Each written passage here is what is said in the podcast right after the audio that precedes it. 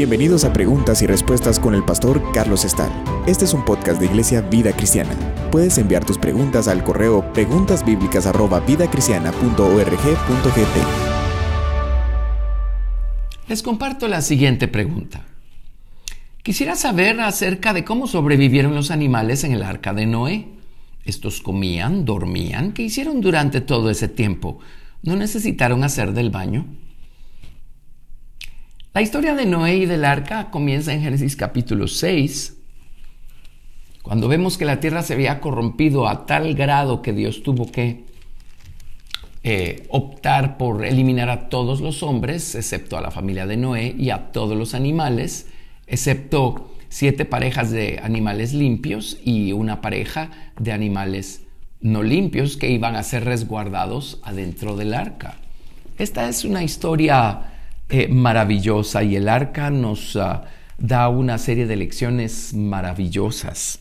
Y sí es una, es una muy buena pregunta y observación porque obviamente Dios hizo algo sobrenatural adentro del arca. Así es que leamos. Génesis capítulo 6, versículo 9 dice, estas son las generaciones de Noé. Noé, varón justo, era perfecto en sus generaciones. Con Dios caminó Noé y engendró Noé tres hijos, a Sem, a Cam y a Jafet. Y se corrompió la tierra delante de Dios y estaba la tierra llena de violencia. Y miró Dios la tierra, y aquí que estaba corrompida, porque toda carne había corrompido su camino sobre la tierra. Dijo pues Dios a Noé, he decidido el fin de todo ser, porque la tierra está llena de violencia a causa de ellos y he aquí que yo los destruiré con la tierra. Hazte un arca de madera de gofer. Harás aposentos en el arca y la calafatearás con brea por dentro y por fuera. Y de esta manera la harás. De 300 codos la longitud del arca, de 50 codos su anchura y de 30 codos su altura. Una ventana harás al arca y la acabarás a un codo de elevación por la parte de arriba, y pondrás la puerta del arca a su lado y le harás piso bajo, segundo y tercero. Y aquí que yo traigo un diluvio de agua sobre la tierra para destruir toda carne en que haya espíritu de vida debajo del cielo. Todo lo que hay en la tierra morirá. Mas estableceré mi pacto contigo y entrarás en el arca tú, tus hijos, tu mujer y las mujeres de tus hijos contigo. Y de todo lo que vive, de toda carne, Dos de cada especie meterás en el arca, para que tengan vida contigo, macho y hembra serán, de las aves según su especie y de las bestias según su especie. De todo reptil de la tierra según su especie, dos de cada especie entrarán contigo, para que tengan vida. Y toma contigo de todo alimento que se come y almacénalo y servirá de sustento para ti y para ellos. Y lo hizo así Noé, hizo conforme a todo lo que Dios le mandó. Muy bien, ahora en el capítulo 7, verso 2 es donde sabemos que fueron siete parejas de animales limpios y una de animales no limpios. Pero cuando todo estuvo preparado, entraron Noé y los animales al arca. Ahora, eh, Noé y los animales estuvieron muchos días en el arca. Eh, por eso la pregunta, ¿verdad? ¿Qué pasó adentro del arca durante todos esos días? Obviamente Dios hizo algo maravilloso los animales sí comían, porque acá dice, lo acabamos de leer, toma contigo de todo alimento que se come y almacénalo y servirá de sustento para ti y para ellos. Pero algo tiene que haber pasado con los animales, estando ellos adentro del arca, para que su apetito se redujera, porque si no, no hubiera alcanzado dentro de las medidas del arca, no hubiera alcanzado suficiente alimento para todos. Así es que lo más probable es que Dios los puso en un estado de semi-hibernación. Ahora, hay dos cosas muy, muy relevantes acá con relación a esto. En primer lugar, eh, Dios le dijo que hiciera un arca de madera de gofer. Pues esta madera se menciona solo en esta ocasión, quién sabe qué clase de madera era. Pero le dijo, la calafatearás con brea por dentro y por fuera. La palabra hebrea nos da la primera clave.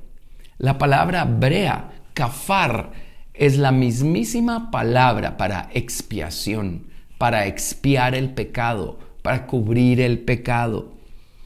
El, propiciatorio o el asiento de la misericordia en hebreo se llama keporet. La, la palabra raíz es kafar, porque es allí donde se rociaba la sangre de la expiación, a través de la cual quedaba cubierta la, la ley rota que estaba dentro del arca y la vara de Aarón, que fue la autoridad eh, en contra de la que se rebelaron los israelitas. Y estaba la urna con ese maná del que un día dijeron, tenemos fastidio de este pan tan liviano. Pero encima de todo eso que estaba dentro del arca estaba la sangre de la expiación, cubriendo. Eso significa expiar, significa cubrir. La sangre de Jesucristo expía o cubre nuestro pecado, cubre nuestra culpa y de esa manera nos reconcilia con el Padre. Así es que no es ninguna casualidad que Dios le pidió a Noé eh, calafatear esta arca con brea, con cafar, por dentro y por fuera. Esta, esta brea era pues una figura de la sangre del Señor Jesucristo. El arca era una figura de la persona del Señor Jesucristo. Eh, y además era un cuadro también del tabernáculo, porque el tabernáculo tenía atrio, lugar santo y lugar santísimo. Y Dios le dijo a Noé que le hiciera piso bajo, segundo y tercero. Así es que los principios de Dios están aquí presentes. Ahora, eh, esta arca fue calafateada con brea por fuera. Esta sangre de la expiación por fuera mantuvo a los habitantes que estaban en el arca eh, libres de los justos juicios eh, que estaban eh, cayendo sobre la tierra y sus habitantes afuera del arca. Afuera del arca, todo, cuando empezó a llover, todo era muerte, todo era destrucción, todo era juicio. los juicios de Dios empezaron a cubrir como las aguas, literalmente, la tierra. Y mientras más caían o, más caía el agua, o más ah, eh, eh, pesados eran los juicios de Dios, digámoslo así, más se elevaba el arca, más flotaba el arca. Así es que esta brea mantenía el arca eh, completamente ajena, digamos, a los juicios de Dios que estaban visitando la tierra por fuera. Y eso es lo que hace la sangre del Señor Jesucristo. Es lo que también hizo la sangre del Cordero de la Pascua la noche que celebraron la Pascua los israelitas en Egipto. Ellos comieron el cordero y Dios les dijo que tomaran un hisopo y que eh, eh, eh, untaran con la sangre del cordero de la Pascua el hisopo y con eso ungieran el dintel y los postes de sus puertas. Esa noche pasó el ángel destructor, destruyendo a todos los primogénitos de los egipcios. Pero cuando el ángel vio la sangre cubriendo a los israelitas que estaban en esa casa, en los juicios de Dios eh, se saltearon esa casa. Eh, de hecho, eso es lo que significa la palabra Pascua o Pesaj. Significa pasar sobre o saltear. Así es que los juicios de Dios se, se, saltearon todo lugar donde estaba la sangre, cubriendo a los habitantes que estaban ahí adentro. Es el mismo principio. Así es que esta arca fue calafateada con brea. La sangre de la expiación, por así decirlo, estaba por fuera. Eh, eh, alejando los justos juicios de Dios que estaban cayendo sobre la tierra. Y de hecho esta es la definición de misericordia, ¿verdad? La sangre de misericordia aleja los justos juicios que merecemos, en tanto que la gracia de Dios nos da lo que no merecemos. Y esto es su perdón, sus bendiciones. Así es que el arca estaba calafateada por fuera, con brea, y además estaba calafateada por dentro y el Señor Jesucristo murió en la cruz del Calvario para aplicar su sangre no solamente en nuestras vidas, no solamente por fuera. Cuando eh, eh, recibimos la salvación, la sangre viene y nos cubre por fuera y por supuesto eh, aleja los justos juicios que merecemos y nos otorga perdón. Esa es la sangre operando por fuera pero el arca también había sido calafateada con brea por dentro. Y cuando Jesucristo viene a nuestro corazón, Él llega dentro, a morar dentro de nosotros. Y llega con su sangre dentro de nosotros, a aplicarla por dentro. Ahora, ¿qué hace la sangre por dentro? La de afuera es la que se encarga de los justos juicios, pero la de adentro es la que se encarga de transformar nuestra naturaleza, convertirnos y conformarnos a imagen de Cristo. Así es que eh, en esa arca vemos nosotros un cuadro maravillosamente claro de lo que la sangre de Jesucristo hace en nosotros, por fuera y por dentro. Cuando Cristo llega a nuestro corazón, nuestro corazón se encuentra lleno de toda clase de actitudes y cosas. Recordemos que una y otra vez Dios personifica las actitudes humanas por animales. Nos dice que no seamos tercos como el mulo. Nos dice que no seamos desbocados como el caballo. Nos dice toda clase de cosas. Nos dice que no seamos arrogantes como el águila que solo anda buscando remontarse a los lugares altos. Nos dice que no estemos llenos de conmiseración propia como la, la paloma que busca eh, eh, volar a los lugares desiertos cuando hay problemas. Entonces, eh, todos estos animales que había dentro del arca también representan todas esas actitudes que nosotros tenemos dentro. Ahora, cuando la sangre de Jesucristo es aplicada adentro de nosotros, el Señor empieza a sojuzgar, a, a, conquistar, a prevalecer sobre la naturaleza humana, la naturaleza de todas esas actitudes que tenemos nosotros dentro. Y el Señor hace que éstas vayan perdiendo fuerza en lo que les llega a su día y el Señor nos libra por completo de esas cosas. De la misma manera el arca. Eh, eh, esta brea fue aplicada por dentro, figura de la sangre de la expiación. Fue aplicada por dentro. Esa brea tiene que haber tenido un efecto sobre todos esos animales.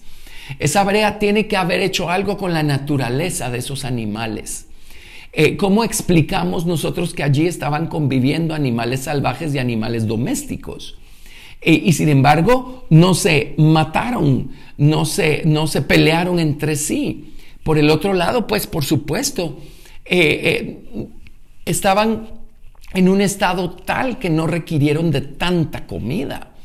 Y seguramente también esto se ocupó de que ellos no tuvieran que eh, hacer sus necesidades y Noé tuviera que estar trabajando las 24 horas del día tratando de palear eso afuera del arca. De hecho, el arca era hermética, no había manera, excepto por las ventanas de hasta arriba. Pero es obvio pues que esas ventanas no fueron diseñadas para sacar por allí excremento. Todo lo contrario, y en un momento vamos a ver lo de las ventanas. Eh, así es que Dios no dejó provisión, no había, no había un, un, ducto de drenaje para limpiar de excremento el arca, porque obviamente no iba a haber necesidad de eso. Esta brea que estaba adentro tocó la naturaleza de los animales, los debe haber tenido tranquilos, eh, hizo algo con ellos, los transformó, los los tuvo a todos en paz y tranquilos, sin comer demasiado y sin tener que hacer sus necesidades. Y además de esta, de esta brea que estaba por fuera y por dentro, tenemos otro detalle tremendo y es esta ventana que estaba allí. En el verso 16 leímos, una ventana harás al arca y la acabarás a un codo de elevación por la parte de arriba y pondrás la puerta del arca a su lado y le harás piso bajo, segundo y tercero. Ahora, eh, la palabra para ventana, la palabra usual para ventana en idioma hebreo es jalón. En Génesis capítulo 8, verso 6 dice, sucedió que al cabo de 40 días abrió Noé la ventana eh, del arca que había hecho y envió un cuervo. Aquí se utiliza la palabra jalón. Entendemos, esa es una ventana común y corriente, normal, lo que entendemos por ventana. Esta era una ventana a lo largo del arca en la parte superior. En términos modernos, eh, el término técnico es clerestorio. O sea, era una, una ventana que iba a, a dar luz cenital. Nada más que aquí tenemos otro problema. ¿Cuál luz? Si afuera todo era tinieblas. Afuera todo era tinieblas. Llovió por 40 días, por 40 noches. Eh, dice en uh, Génesis 7:11, el año 600 de la vida de Noé, en el mes segundo, a los 17 días del mes, aquel día fueron rotas todas las fuentes del grande abismo y las cataratas de los cielos fueron abiertos. y hubo lluvia sobre la tierra 40 días y 40 noches. Así es que el sol tiene que haber estado oculto esos 40 días y 40 noches, lo que significa que en términos prácticos no servía de nada tener una ventana, una ventana arriba, una ventana cenital para dar luz, porque todo estaba oscuro. Cuando hay una buena tormenta, hoy en día tenemos que encender la luz eléctrica porque todo se pone oscurísimo allá afuera. Imaginen ustedes eh, eh, la, condición del mundo en ese momento preciso en el que está, están abiertas todas las fuentes de agua y está lloviendo, lloviendo, lloviendo, lloviendo. Así es que eh, hay algo más con esta ventana, pues, porque en Génesis capítulo 6, verso 16 dice, una ventana harás al arca y la acabarás a un codo de elevación por la parte de arriba. Aquí la palabra ventana ya no es jalón. Jalón es en Génesis 8, verso 6. Pero en Génesis 6, verso 16 no dice, no dice jalón, dice sojar. Sojar significa una luz doble del mediodía. Significa irradiar. Y la palabra sojar viene de una raíz que significa machacar aceite. En otras palabras se refiere a una luz de lámpara pero una luz de lámpara que alumbra tanto que es lo equivalente a la luz doble del mediodía. Esto significa que Dios puso una luz sobrenatural adentro del arca. Tiene que haber sido porque él sabía que por 40 días y 40 noches no iba a haber luz natural, no había manera humana que hubiera luz natural. Y además el arca si solo tenía la ventana hasta arriba, lo más probable es que los animales iban en el primer nivel, la comida iba en el segundo nivel y Noé y eh, su familia iban en el tercer nivel del arca. Es lo más probable. O a lo mejor iban distribuidos de otra manera, pero eso es lo, que, lo más sensato. Así es que eh, el hecho es que la luz no hubiera llegado hasta el primer nivel o al segundo nivel eh, si hubieran dependido de la luz del sol. Pero Dios tiene que haber puesto una luz especial adentro del arca. Él tiene que haber iluminado el arca con una luz sobrenatural. Y esa misma luz también hubiera eh, provocado el efecto sobre los animales de tranquilizarlos y aquietarlos y, y cambiar favorablemente su naturaleza. Ahora, el principio sigue siendo válido. Por ejemplo, en el tabernáculo mosaico, en el lugar santo y en el lugar santísimo. Eh, eh, la luz del sol no entraba por ningún lado y sin embargo había luz adentro. El lugar santo era iluminado por la luz del candelero, que tenía sus siete lámparas, que se encendían con aceite. Y el lugar santísimo era alumbrado con la luz de la gloria de Dios, quien se manifestaba allí en medio de los querubines. Lo mismo nosotros. Cuando Jesús llega al corazón, su luz empieza a encenderse por dentro. Eh, eh, la Biblia dice que las sendas del justo son como la luz de la aurora, que va en aumento hasta que el día es perfecto. Eh, cuando el Señor empieza a, familiarizarnos con su palabra y empezamos a abrazarla y a guardarla en el corazón, poco a poco la luz espiritual de la verdad empieza a iluminarnos más y más y a irradiar con más y más fuerza por dentro. De tal manera que si somos personas maduras en la palabra de Dios, no necesitamos la, la, luz natural visible allá afuera. En otras palabras, no necesitamos apariencias, no necesitamos lo que el mundo está diciendo, no necesitamos el camino que el sistema de este mundo está buscando trazarle al hombre para saber cómo caminar. No necesitamos influencias externas cuando ya la luz de la verdad está lo suficientemente madura y brillante dentro de nosotros. Entonces, nosotros vamos a poder, a pesar de las tinieblas que hay afuera, poder seguir caminando con paso firme, sin tropezar, en línea recta, hacia adelante y hacia arriba, iluminados por la luz de la verdad que está irradiándonos desde adentro. E, entre la sangre de Jesucristo y la luz de la verdad, eso se ocupa de nuestra vieja naturaleza. se ocupa de mantener eh, eh, tranquilizadas nuestras actitudes carnales. De hecho, se ocupa de convertir muchas de estas y de librarnos de muchas de estas. Pero se ocupa de lo que todavía queda de nosotros mismos, porque pues todavía tendremos una mente carnal, un cuerpo del pecado, un viejo hombre del que debemos despojarnos. Pero mientras más y más nos alumbra la luz de la verdad, mientras más y más caminamos a la luz de esa verdad que está creciendo dentro de nosotros, más y más eh, eh, vamos conquistando todas esas naturalezas salvajes que tenemos nosotros dentro. Así es que el principio está allí. Lo mismo que pasó en el arca con los que habitaban el arca adentro, es lo mismo que pasa con los justos cuando Cristo está en sus corazones. Y no tenemos por qué temer los juicios de Dios que caen y están por caer sobre el mundo allá afuera. Si nosotros hemos edificado un arca personal poniendo nuestra fe en el Señor Jesucristo, dejando que su sangre nos limpie por fuera, por dentro, dejando que su sangre vaya llegando a las cavidades más profundas de nuestro ser interior y dejando que su luz nos alumbre por dentro. No tenemos por qué temer de la misma manera como Noé no tuvo ningún temor. Gracias por escuchar Preguntas y Respuestas con el pastor Carlos Estal. Si deseas participar, recuerda enviar tu pregunta al correo preguntasbiblicas@vidacristiana.org.gt y no te pierdas el siguiente episodio porque tu pregunta puede ser la siguiente a responder.